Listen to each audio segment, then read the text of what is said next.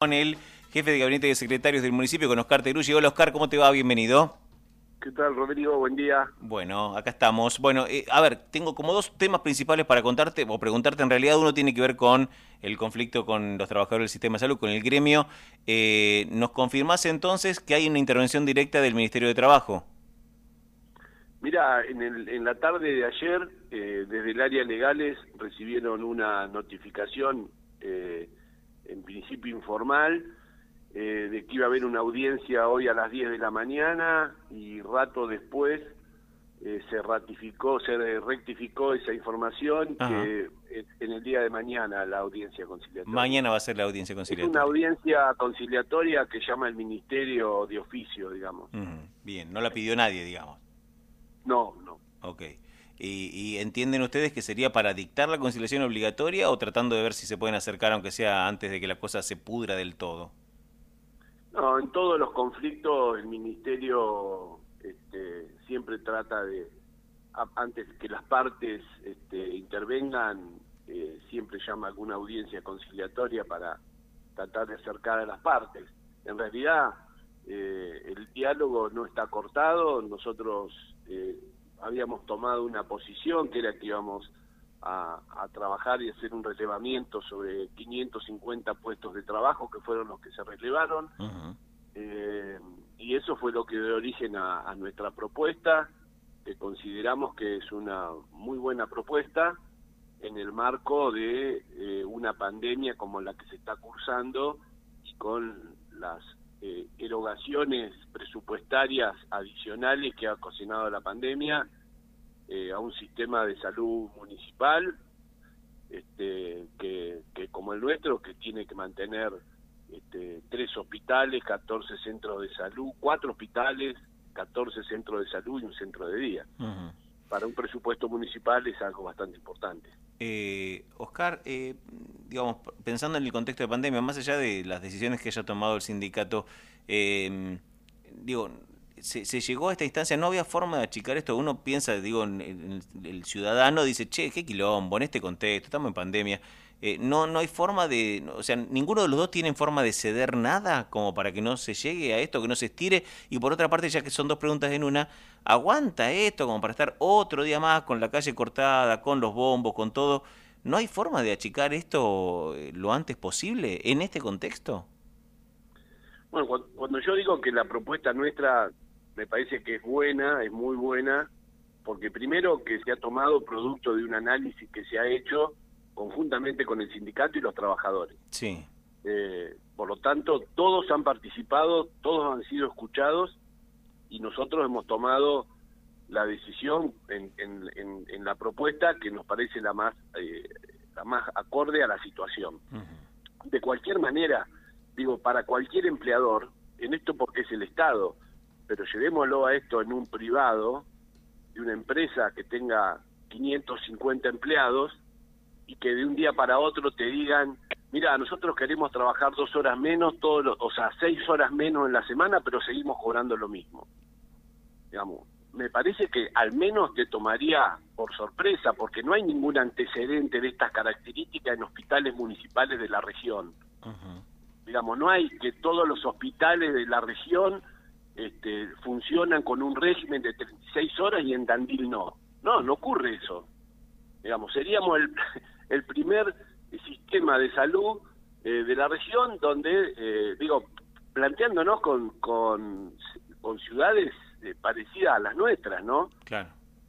Que además en muchas de ellas, las que son parecidas a las nuestras, tienen salud eh, o hospitales provinciales, además de los municipales, con lo cual también la cosa se achica bastante.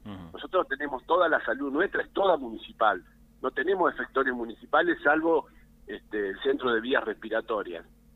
Pero no hay lugares con internación o con las dificultades que tiene la salud que puedan ser atendidas por la provincia. Todo se atiende por, por el municipio. Entonces, por eso nosotros decimos que no se pueden cambiar las reglas de juego en el medio de una pandemia.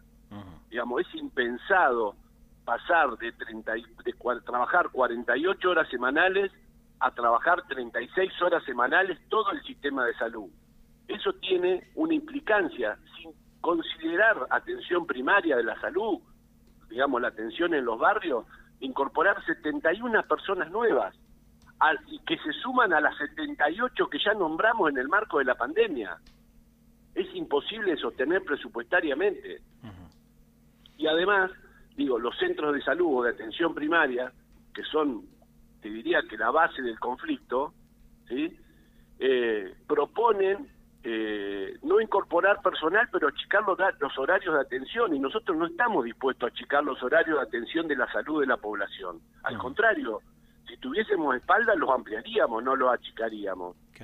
Entonces, la verdad que cuando te dicen, bueno, no, pero hay situaciones en las que no se requiere personal. Si no se requiere personal, se le siente el servicio, claramente. Si vos tenés tres personas atendiendo y para que no se incorpore gente, te distribuyen los horarios, cuando vos vas, va a haber una atendiendo, o dos. Antes había tres. El servicio se resiente, claramente. Atención primaria de la salud plantea no trabajar los sábados. Nosotros los sábados tenemos tres horas de atención en todos los barrios en los centros de salud. Entonces digo, hay que dimensionar el problema tal cual es que no es un problema solamente de plata, también hay un problema de atención al vecino, de achicar el servicio de salud, porque claramente si no, si nosotros fuésemos a esa, a esa situación sin la incorporación de gente, achicaríamos el servicio de salud a la población y no estamos dispuestos a eso. Bueno, eh, veremos cómo continúa, porque parece que la soga está cada vez más tensa. Los dos tienen sus argumentos. El tema es que la sábana es recontracorta. No sé cómo va. La verdad que uno. ¿Vos estarías, dispuesto, a, ¿vos estarías dispuesto a pagar un aumento de la tasa de salud del 300%? el año que viene. Y entiendo que no es las 36 horas. No, no, es una medida simpática, claramente. Y en estos tiempos pandémicos, no hay otra manera de sostenerlo presupuestariamente, ¿eh? No hay otra manera. Digamos, porque esta es una empresa de todos que hay que administrar con mucha cautela. Todos somos accionistas del sistema integrado de salud porque todos la bancamos con nuestros impuestos. Sí, sí. Entonces también hay que ser razonable en los planteos que se hacen. Bueno, veremos. Uno, uno lo que pretende es que esté el acuerdo pronto para que, para que bueno, para no que no se vea resentido el sistema de salud, ¿no? Lo que hablábamos recién. Sí, para eso, para eso trabajamos todos y además que hay que ponerlo en, el contexto en el cual estamos, que es un, es una pandemia, digamos, donde se han muerto muchos de nuestros vecinos.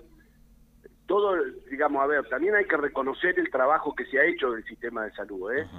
Digamos, porque nosotros en el marco de una pandemia que ha arrasado al, al país y al mundo hemos, hemos derivado solamente tres pacientes, todo lo demás se ha, se ha este, trabajado desde de, los centros de salud y desde los hospitales. No estamos diciendo eso, no estamos hablando de la pretensión que se tiene, ¿sí? El capital humano del sistema integrado de salud es lo más calificado, estamos absolutamente este, orgullosos de eso. Ahora, la pretensión que se tiene respecto a las cuestiones de, de menor laburo y, cobrar exactamente lo mismo, bueno, tiene un impacto presupuestario que el gobierno no puede sostener claramente. Por eso hemos dado las, este, hemos aceptado muchas de las cosas que se pretendían, pero no el total, no la totalidad, no lo podemos hacer. Oscar Teruggi, muchas gracias por este paso por Radio Tandil, un abrazo. No, gracias a vos. Hasta, luego. Bueno.